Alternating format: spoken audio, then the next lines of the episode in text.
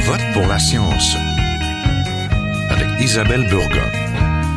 Bonjour à vous. La conférence mondiale sur le climat, la COP 28, s'ouvre cette semaine aux Émirats arabes unis, un petit État du Golfe Persique. Pendant deux semaines, les médias parleront des changements climatiques à l'échelle de la planète.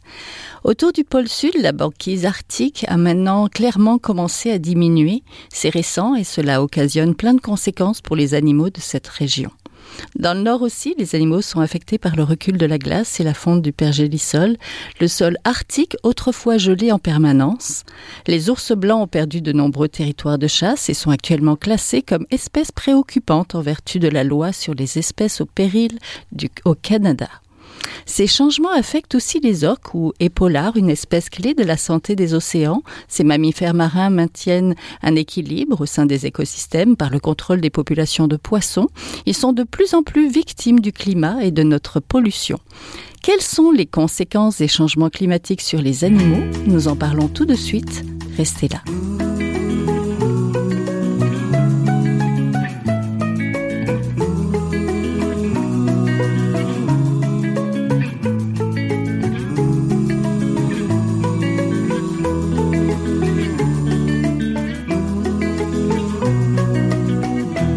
À Je vote pour la science aujourd'hui, nous nous intéressons aux conséquences écologiques des changements climatiques. La COP 28, la grande conférence sur le climat, ouvre ses portes jeudi. Les attentes sont grandes pour les populations vulnérables, mais aussi pour les écosystèmes. Donc pour en parler, je suis en compagnie d'Anaïs Rémilly, chercheuse post-doctorante au département des ressources naturelles de l'Université McGill. Bonjour. Bonjour. Je suis aussi en compagnie d'Anne-Céline Guyon, analyse climat-énergie à Nature Québec. Bonjour. Bonjour. Et de Dominique Berthaud, professeur-chercheur en biodiversité nordique à l'Université du Québec à Rimouski, titulaire de la chaire de recherche en Canada en biodiversité nordique. Il appartient aussi au Centre d'études nordiques au Centre de la science de la biodiversité du Québec, du groupe de recherche sur les environnements nordiques, Boreas, c'est bien tout ça? Bonjour. Oui, bonjour. Donc, la banquise arctique recule. Elle a atteint récemment 4,23 millions de kilomètres carrés, ce qui est le sixième relevé le plus bas depuis 45 ans. La 28e réunion annuelle des Nations Unies sur le climat se tiendra donc du 30 novembre au 12 décembre prochain. 15 jours pour se parler de solutions, d'adaptation, de préservation de l'une des régions les plus touchées par le climat. Les pôles aussi, particulièrement l'Arctique, connaissent de grands embardements au sein des milieux naturels. Donc, migration, déclin, disparition, comment le réchauffement du climat affecte-t-il euh, les écosystèmes nordiques, plus particulièrement peut-être les animaux, professeur Berthaud? Il les affecte de nombreuses façons. On a vraiment toute une chaîne de réactions, si on veut, entre nos effets sur la composition de l'atmosphère qui affectent le climat, qui affectent les habitats de, de, toutes les espèces. Et puis les espèces réagissent de toutes sortes de façons, mais on commence à voir des règles un petit peu qui s'installent, des changements dans la répartition des espèces, dans le moment de l'année où elles, elles font euh, leur reproduction, leur migration, et puis euh, dans certains cas des, des effets assez dramatiques. Euh, par contre, dans la nature, il y a beaucoup de diversité, d'hétérogénéité, de, de, complexité, de richesse de la vie. Donc, ça crée toutes sortes d'exemples, de cas particuliers, mais on a quand même des grandes tendances qui se, je dirais, qui s'affirment année après année, qui se, dont on est de plus en plus certain, qui sont de plus en plus évidentes. Et puis, ce sont rarement des très bonnes nouvelles pour beaucoup d'espèces. Oui, donnez-nous quelques exemples peut-être justement de déclin ou de migration, de changement. Bien, vous avez parlé en introduction euh, du déclin de la banquise dans l'Arctique, donc autour du pôle Nord. Et dans l'Antarctique, euh, on n'avait pas un, déclin euh, marqué de cette façon-là. On avait plutôt une, tendance à la stabilité, mais depuis l'an passé et surtout cette année, on a un déclin aussi important de la banquise autour de l'Antarctique, donc autour du pôle sud. C'est comme si on avait eu une cassure, un effet de seuil. Et puis les manchots, il y a beaucoup de manchots qui se reproduisent euh, soit sur le continent ou sur la, banquise antarctique. Et puis eux, ils sont en train de, de, prendre un très mauvais coup. Il y a des reproductions complètement euh, annulées pour certaines populations. Donc ça, c'est un exemple assez nouveau, des manchots empereurs qui sont en train de souffrir du changement climatique plus que ce que l'on observait dans le passé. Oui, Madame Révelli, je vous vois hocher la tête. Vous, c'est les orques ou les épaulards qui se déplacent vers le nord qui vous intéressent. En, engendrent plusieurs problèmes. Quels sont-ils? Alors, euh, au niveau de la fonte des glaces, ça, ça va affecter la distribution des orques ou épaulards, euh, notamment dans l'Arctique. Donc, on sait que euh, donc l'orque ou épaulard, pour ceux qui euh, ne sont pas trop sûrs, c'est euh, la grosse baleine noire et blanche. Oui, on la reconnaît oui. très bien, voilà, dans Sauver Willy, etc. Euh, et c'est le top prédateur de tous nos océans. Et traditionnellement, ils ont une grosse nageoire dorsale, puis ça les empêche de naviguer à travers la glace arctique qui est très dense. Euh, le problème, c'est qu'avec la fonte des glaces, euh, ça ouvre tout un terrain de jeu euh, pour ces orques qui s'aventurent de plus en plus au nord dans l'Arctique et qui vont découvrir donc ce nouveau terrain de jeu avec plein de nouvelles proies potentielles. Et ça, ça peut créer des décalages et des des changements euh, d'équilibre au niveau des des écosystèmes parce qu'ils vont commencer à chasser par exemple le narval ou le beluga qui est dans l'Arctique Qu'ils ne mangeaient pas avant? Qui ne mangeaient pas nécessairement avant, ou au- du moins moins, parce qu'ils avaient moins accès à justement ce terrain de jeu avec ces nouvelles proies. Et vous, vous avez fait une étude justement sur les épaulards. Vous êtes intéressé à l'alimentation qui Mhm. change et vous êtes intéressé aussi peut-être à la, bah, surtout à la contamination. Bien sûr, oui, ben, parce qu'en effet, le, le changement climatique, c'est quelque chose qui, euh, qui affecte toutes les baleines en général, euh, mais c'est pas la seule. euh, la seule menace euh, pour les baleines, on a aussi la, pollution et surtout euh, l'effet en fait de nos vieux polluants euh, qu'on a bannis il y a quelques années, mais qui sont en fait très stables et qui restent dans l'environnement, qui ne vont pas se dégrader. Et donc nous, on a essayé d'établir un lien entre ces changements d'alimentation, notamment pour les orques de l'ouest de l'Atlantique, du Nord Atlantique, donc c'est-à-dire celles qui sont au large de nos côtes euh, est, au Canada, Oui, qui sont moins étudiés qui finalement. sont moins étudiées que euh, leurs confrères au Pacifique. Mhm. Euh, et donc on s'est intéressé euh, au lien entre ce régime alimentaire et euh, les contaminants et on a découvert en fait que euh, les orques de l'Arctique canadien euh, et celles qu'on trouve dans le golfe du Saint-Laurent sont très très contaminées par euh, ces vieux euh, contaminants et pesticides qu'en fait on a bannis mais qui ne disparaissent pas qui de ne disparaissent l'environnement. pas de l'environnement, c'est ça. Et donc en fait, on a établi le lien entre euh, entre leur régime et, et ces contaminants, et on a découvert que euh, les orques, notamment dans l'Arctique canadien, qui se nourrissent de belugas et de narvals, euh, ainsi que de phoques annelés, ont des taux de contaminants absolument phénoménaux, et c'est les plus élevés de l'Atlantique Nord. Oui, parce que les belugas ont déjà des contaminations. Donc, s'ils ont plus accès finalement aux belugas, c'est pas forcément bah, une- simplement une variation d'alimentation qui pourrait leur profiter. C'est pas nécessairement des bonnes nouvelles, c'est-à-dire que les belugas vont être, euh, vont être très intéressants d'un point de vue nutritif, mais ils vont aussi porter euh, ces contaminants, parce qu'en fait, ce sont des contaminants qui s'accumulent dans les graisses et qui amplifient le long de la chaîne alimentaire. Donc, c'est-à-dire que si on va manger un beluga qui a déjà mangé un gros poisson, qui a Mhm, qui mangé déjà un petit poisson, etc., euh, on aura plus de contaminants dans le beluga que si on mangeait, par exemple, euh, un gros poisson. Oui, donc ils vont être de plus en plus malades. Madame Guyon, vous, on vous rejoint, vous êtes en route pour la COP 28. Tout à fait, exactement, oui. Donc, euh, expliquez-nous pourquoi vous y allez. Écoutez, je pense que euh, cette COP-ci, euh, évidemment, beaucoup de personnes s'interrogent. Pourquoi, euh, pourquoi encore les COP? Est-ce que ça sert encore à Oui. quelque chose? Et surtout, pourquoi aller à Dubaï, un des pays, euh, un des grands pays producteurs d'énergie fossile au monde, d'autant plus aussi sous la présidence d'un PDG d'une entreprise pétrolière et gazière étatique.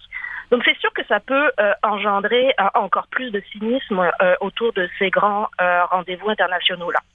Ceci dit, euh, faut comprendre une chose. Déjà un, les COP s'organisent chaque année sur un continent différent. Il y a une rotation géographique pour s'assurer évidemment que ça se passe pas toujours au même endroit.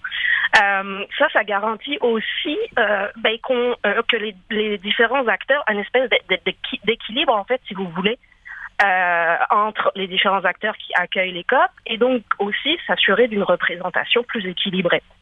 Ça, c'est, ça, c'est, il faut, il faut bien le comprendre, parce qu'en gros, si, si des COP se passaient toujours dans des pays euh, qui, euh, qui ne sont pas producteurs d'énergie fossile, euh, on aurait tendance à toujours se parler entre nous.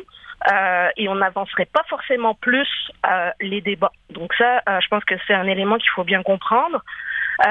Ceci dit, une fois qu'on a dit ça, euh, c'est vrai que par contre, euh, on aurait pu se passer effectivement d'une présidence euh, par un PDG d'une compagnie pétrolière et gazière. Oui. Ce, il est certain que euh, il y a des enjeux de représentativité dans les COP à l'heure actuelle. D'ailleurs, le Canada là-dessus ne fait pas exception. Ce qu'on constate, c'est qu'il y a de plus en plus de présence de lobbies des pollueurs à l'intérieur même des délégations des pays, et donc ils ont un accès direct, si vous voulez, aux négociateurs. Euh, pour pouvoir influencer après les négociations. Ils ne sont pas directement autour des tables de négociation, mais ils ont accès aux négociateurs. Euh, c'est d'ailleurs le cas de la, la délégation canadienne. Euh, et ça, je pense que c'est un problème qu'il faut, euh, auquel il faudra répondre dans le futur. C'est-à-dire que il faudrait se donner des processus pour éviter que ça arrive, interdire effectivement l'accès des lobbies euh, à ce niveau euh, de présence dans les cas. Oui. ce qui est embêtant un petit peu, ce qui est embêtant un petit peu, c'est qu'ils sont bien loin de du Québec et de notre réalité nordique aussi. Donc, comment être sensibilisé à justement ce qui se produit non, avec ben, les changements climatiques au nord, si. Ben c'est pour ça que euh, nous on y va, euh, notamment euh, qu'on a décidé Nature Québec d'aller d'aller sur place. Je pense que ce qu'il faut comprendre aussi, c'est que dans les COP, euh, il, il, faut justement, et puis particulièrement cette COP-ci, il faut absolument justement que la société civile soit présente pour contrebalancer ces lobbies-là euh, et puis amener les différentes perspectives des différentes régions du monde. Donc c'est pour ça que nous on a décidé d'y aller. Euh, J'ai envie de vous dire qu'une COP euh, euh, c'est justement cette COP-ci qui est aussi en plus une COP où on, où on va travailler sur le, le premier bilan mondial depuis l'accord de Paris. Donc savoir concrètement où on en est, est-ce que les mesures qui ont été prises jusqu'à présent ont porté fruit ou pas. La réponse, euh, je peux déjà vous la donner, c'est non, malheureusement. Donc, il faut absolument augmenter le niveau d'ambition. Euh, et la société civile présente dans les COP sert à ça. C'est-à-dire qu'on pousse pour que les négociateurs soient le plus ambitieux possible et comprennent les différentes réalités. Et nous, en plus, en tant qu'organisme environnemental euh, d'un pays riche du Nord, on a aussi, j'ai envie de vous dire, un devoir d'aider à, à, à, porter, à faire écho aux préoccupations notamment des pays du Sud euh, qui ont euh, des soucis de représentativité aussi dans ces grands événements-là, qui ont des délégations en général beaucoup plus petites que celles des pays du Nord. Donc nous, notre rôle, c'est aussi d'aider à porter ces voix-là et euh, de faire en sorte qu'elles euh, aient euh, beaucoup plus d'influence euh, auprès euh, des autres euh, des, des, des, grandes délégations. Mmh, Donc c'est vraiment un rôle extrêmement important. Puis on voit que ça porte fruit. Hein. Euh, je rappellerai quand même, par exemple, que lors de la dernière COP en Égypte l'année dernière, c'est grâce à l'alliance entre les pays en voie de développement et justement cette société civile-là qu'on a enfin eu l'obtention de la création d'un fonds sur les pertes et préjudices. Ça faisait 30 ans que ça se négociait, mais à cette COP-là, il y a eu vraiment une alliance extrêmement forte et des gens qui ont dit on ne lâchera pas tant qu'on n'aura pas l'assurance de la création d'un fonds cette fois-ci, et ça a apporté ses fruits. Donc c'est vraiment essentiel de bien comprendre ça.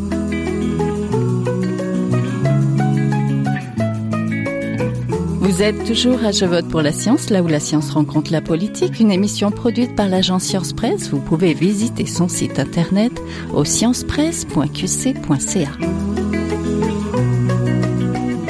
Professeur Berthaud, on va retourner euh, là où, là où on est euh, Anaïs Rémilly et vous et moi au Québec. Donc on pense euh, souvent, quand on pense au climat et aux animaux nordiques, on pense souvent aux ours blancs. On pense aussi aux caribous, dont certaines populations déclinent, comme le caribou forestier. C'est partiellement la faute au climat, mais c'est surtout lié aux activités humaines, n'est-ce pas? Oui, bien sûr. En fait, on, on parlait jusqu'à jusqu'à assez récemment du quartet endiablé, c'est-à-dire des oh. quatre grandes causes de déclin de la biodiversité, qui sont euh, la destruction des habitats, les espèces invasives que l'on transporte sur la planète, la surexploitation des, euh, des espèces, et puis la pollution. Ça, c'est le quartet endiablé. Et maintenant s'ajoute le changement climatique qui forme un, un quintet endiablé maintenant. Donc, euh, le changement du climat vient s'ajouter à toutes sortes d'autres perturbations qui, qui affectent la biodiversité. Mais euh, souvent, il vient multiplier les effets des autres, euh, des autres, des autres causes de déclin de la biodiversité. Par exemple, euh, on a vu avec euh, Madame Rémilly un très bon exemple avec la pollution. Le changement du climat vient changer la répartition d'une espèce à cause de la, diminution des glaces. Et puis, euh, tout à coup, les orques se retrouvent face à une pollution qui, qu'ils ne rencontraient pas auparavant. Même chose pour les espèces invasives. Avec le réchauffement du climat, les espèces invasives s'établissent beaucoup plus facilement dans de nouveaux milieux et donc ça vient accélérer euh, les effets négatifs des espèces invasives. Mm. Alors euh, voilà, on est confronté à ce quintet endiablé maintenant et puis euh, c'est de plus en plus difficile de maintenir une biodiversité, de protéger la biodiversité. Oui, on a parlé des, des ours blancs, c'est souvent ça le symbole qu'on utilise. Mais pour vous, dans cette nature nordique, c'est quoi les symboles de, liés à la crise climatique dans la nature? Alors tout ce qui est lié, moi j'étudie beaucoup le, tout ce qui est lié à, au gel de l'eau. L'eau, euh, lorsqu'elle lorsqu'elle euh, est à une température de moins de 0 ou moins de moins 2 degrés pour l'eau salée ou moins 4 degrés parfois, euh, elle change complètement de propriété. Et ça, ça a des effets sur les sols, sur les rivières, les lacs, les, les, mers, les océans. Et, mais évidemment, quand on augmente la température, ces seuils changent et puis il y a tout un effet, des effets en cascade sur beaucoup, beaucoup d'espèces de plantes, d'animaux. Donc moi, j'étudie beaucoup ces choses-là. Puis depuis quelques années, je travaille vraiment tout au nord, presque au pôle nord euh, au nord de l'île d'Ellesmer, un endroit qui s'appelle Alerte, mhm. en collaboration avec euh, les, les, forces armées puis le ministère de la Défense nationale qui me permettent d'aller sur place. Et puis on est en train de documenter euh, de plus en plus de changements. Et parfois on est on est surpris parce que il y a des changements auxquels on s'attendait pas. Par exemple, le fait que la glace diminue fait en sorte, à ces latitudes très très hautes, que les phoques annelés sont plus présents qu'auparavant. Et donc, on voit plus d'ours blancs qu'auparavant. C'est très contre-intuitif, mhm. mais ça, ça, ça exprime un peu ce fait que tout est en train de monter vers le nord et euh, on, a, on a un changement dans la répartition des espèces, exactement comme pour les orques, mhm. euh, comme c'était bien expliqué tout à l'heure. Oui, justement, Madame Rémilly, euh, est-ce que vous les suivez, ces épaulards et ces orques? Est-ce que vous savez si, justement, ils vont pouvoir profiter d'un passage qui se libère dans, le, dans le Grand Nord pour pouvoir, justement, je ne sais pas, mélanger entre espèces? Est-ce qu'ils vont pouvoir manger plus, manger, manger moins bien, d'après ce qu'on comprend? Alors, c'est des choses qui sont très difficiles à prédire euh, en absence de, de, moyens pour justement les, euh, les, suivre. Mm. Donc, quand on, quand on a affaire à des espèces comme ça qui sont dans des milieux un petit peu isolés, on n'a pas facilement accès. Par exemple, je pense aux belugas du Saint-Laurent, auxquels on a quand même assez facilement accès euh, parce qu'ils restent au sein de Saint-Laurent. Ouais, ils sont proches. Euh, là, on est dans un cas différent où vraiment on peut pas les suivre facilement. Donc, en général, on peut appliquer des méthodes comme euh, leur euh, leur poser un petit tag satellite, un peu comme un mhm. AirTag qu'on va mettre dans nos bagages. Là, on va faire la même chose avec avec les épaulards, puis les suivre euh, dans leurs mouvements. Donc ça, c'est quelque chose qui peut être fait. Malheureusement, on n'a pas encore assez de recherches dédiées à cette population, et j'espère justement que notre étude va essayer de motiver euh, de nouvelles recherches sur ces populations qu'on a un peu mhm. ignorées jusqu'à présent. Et les financements. Mais est on a des espèces de baleines qui disparaissent? Oui, Est-ce que ça risque d'avoir des épaulards qui mangent justement d'autres mammifères marins? Bien sûr, tout à fait. C'est pas forcément une très très bonne nouvelle euh, que les épaulards euh, viennent mhm. justement envahir l'Arctique, parce que ce que ça va faire, c'est que d'un point de vue écologique, ça va créer des compétitions avec d'autres prédateurs. Par exemple, on parlait des, des ours, blancs, euh, qui vont manger les phoques annelés. Ben, il se trouve que les épaulards vont aussi manger des phoques annelés. Oh, pauvres phoques annelés. pauvres phoques annelés, en effet, mais c'est aussi, ça crée une compétition entre potentiels, hein, entre ours polaires et épaulards. Mhm. Et ça, c'est quelque chose euh, qui peut venir perturber euh, une population ou une autre, une espèce ou une autre, parce qu'en fait, ça va dépendre de qui est l'espèce qui, qui peut manger le plus de phoques annelés. Mais on va observer la même chose pour euh, les autres espèces de baleines ou de mammifères marins qui vont manger des poissons. Parce qu'en fait, à cause du changement climatique et du réchauffement climatique surtout, euh, les poissons se dirigent de plus en plus vers le nord. Et donc en fait, les baleines qui dépendent de ces poissons euh, pour euh, tout ce qui est leur alimentation vont suivre ces poissons vers le nord. Et donc en fait, on va se retrouver avec une convergence de toutes ces espèces vers le nord. C'est quelque chose qu'on commence déjà à observer, notamment autour du Groenland. Euh, notre laboratoire a fait des recherches là-dessus. Et, et on se retrouve avec en fait ces espèces arctiques présentes qui sont là depuis des décennies et de nouvelles espèces qu'on appelle donc sous-arctiques qui viennent de plus en plus dans les eaux arctiques pour justement suivre leur proie. Et donc là, on se retrouve avec euh, toute cette euh, soupe de différentes espèces qui essaient de manger les mêmes proies. Et ça peut créer des gros problèmes parce qu'en fait, on va avoir des espèces qui vont être plus adaptées pour manger certains types de proies et d'autres espèces qui le seront peut-être moins, d'autres espèces qui peuvent moins euh, changer leur alimentation, par exemple les espèces qui sont traditionnellement dans l'Arctique. Mhm. Et ça, ça peut créer des problèmes justement au niveau de l'extinction de certaines espèces par rapport aux autres. Ça va tout être un, euh, ça va tout être basé sur la sélection naturelle en fait. Oui, professeur Berthaud, on a intérêt à être en haut de la chaîne alimentaire, si je comprends bien. Comment se portent les différentes populations nordiques? Avez-vous des inquiétudes là déjà? Alors, les espèces qui sont les plus adaptées au climat les plus froids sont celles qui auront le plus de problèmes, qui ont déjà le plus de problèmes, mhm. puisqu'elles sont adaptées à des conditions qui sont en train de, de disparaître peu à peu. Donc, euh, par contre, les espèces euh, qui sont habituées ou qui sont adaptées à des climats un peu plus tempérés vont dans certains cas bénéficier de, ces changements. Et comme je disais auparavant, on, voit des grandes règles qui s'appliquent un peu partout, mais plein, plein aussi de cas particuliers, d'exceptions. Et euh, donc, euh, c'est difficile de, généraliser. On peut dire d'une façon générale que les espèces nordiques souffrent du changement climatique et vont souffrir de plus en plus. On a observé ça dans le passé quand les, avec les périodes glaciaires et interglaciaires. Donc, c'est en train de se répéter, mais avec une acuité encore plus grande parce que euh, les effets des, des humains sont comme je le disais avant, sont multiplicatifs. Oui. C'est pas seulement le changement climatique, là, ça vient s'ajouter à toutes sortes d'autres euh, sources de problèmes. Oui, Madame Ribindi, vous voulez ajouter quelque chose? Oui, ça me fait, ça me fait tout à fait euh, réfléchir à quelque chose. Euh, par exemple, dans le cas des baleines noires, c'est quelque chose qu'on observe pas que dans le Grand Nord. On voit qu'avec le réchauffement climatique, on a les baleines noires euh, qui suivent leur proie, qui se dirigent de plus en plus vers le nord, et ça les a amenées justement dans le golfe du Saint-Laurent et dans une zone où il y a énormément de trafic. Ah, euh, oui. Et donc, ça a été la cause de, euh, de la mort de beaucoup de baleines noires. Hein. Voilà, c'est mmh. ça, grâce aux collisions. Donc, c'est pas quelque chose qu'on observe uniquement dans l'Arctique, mais ça va être quelque chose, voilà, où on va avoir beaucoup de menaces qui vont venir impacter ces, ces, animaux. Et donc, le, le fait qu'on ait toutes ces menaces en plus du changement climatique, ça va vraiment pas être une oui, bonne nouvelle pour compliqué. Justement, passons peut-être un petit peu en mode solution. Madame Guyot, vous, vous participez au panel biodiversité COP 15, climat COP 28, solutions aux causes sous-jacentes des crises. Quelles sont vos attentes en matière justement d'écologie, d'écosystème du côté des solutions? Oui, ben écoutez, je pense que ce qu'il faut comprendre, euh, mes collègues l'ont bien expliqué, c'est le lien entre changement climatique et crise de la biodiversité, euh, à quel point euh, l'un vient euh, augmenter euh, l'autre, mais je pense aussi que euh, le lien peut se faire dans les solutions, effectivement. puis c'est vraiment important de comprendre que les écosystèmes naturels ont un rôle à jouer dans dans la lutte au changement climatique, mais aussi dans l'adaptation, évidemment, puisque malheureusement, faute d'action assez ambitieuse. On est rendu aussi à travailler sur le volet adaptation. Euh, les écosystèmes naturels rendent beaucoup de services hein, à, l'humain. C'est ce qu'on appelle les fameux services écosystémiques ou les contributions euh, de la nature aux sociétés humaines. Et dans ces, euh, ces services-là, ben, il y a notamment la fonction de puits de carbone naturel. Donc, ce qu'il faut comprendre, c'est que les écosystèmes naturels absorbent et stockent du carbone dans leur biomasse. Et évidemment, euh, ben, la protection de ces puits de carbone naturels-là fait en sorte que euh, leur fonction de puits de carbone va continuer à pouvoir avoir lieu, versus au contraire, leur destruction va aggraver euh, la crise climatique puisque va relarguer euh, davantage de CO2 dans l'atmosphère, donc venir, euh, si vous voulez, amplifier le problème.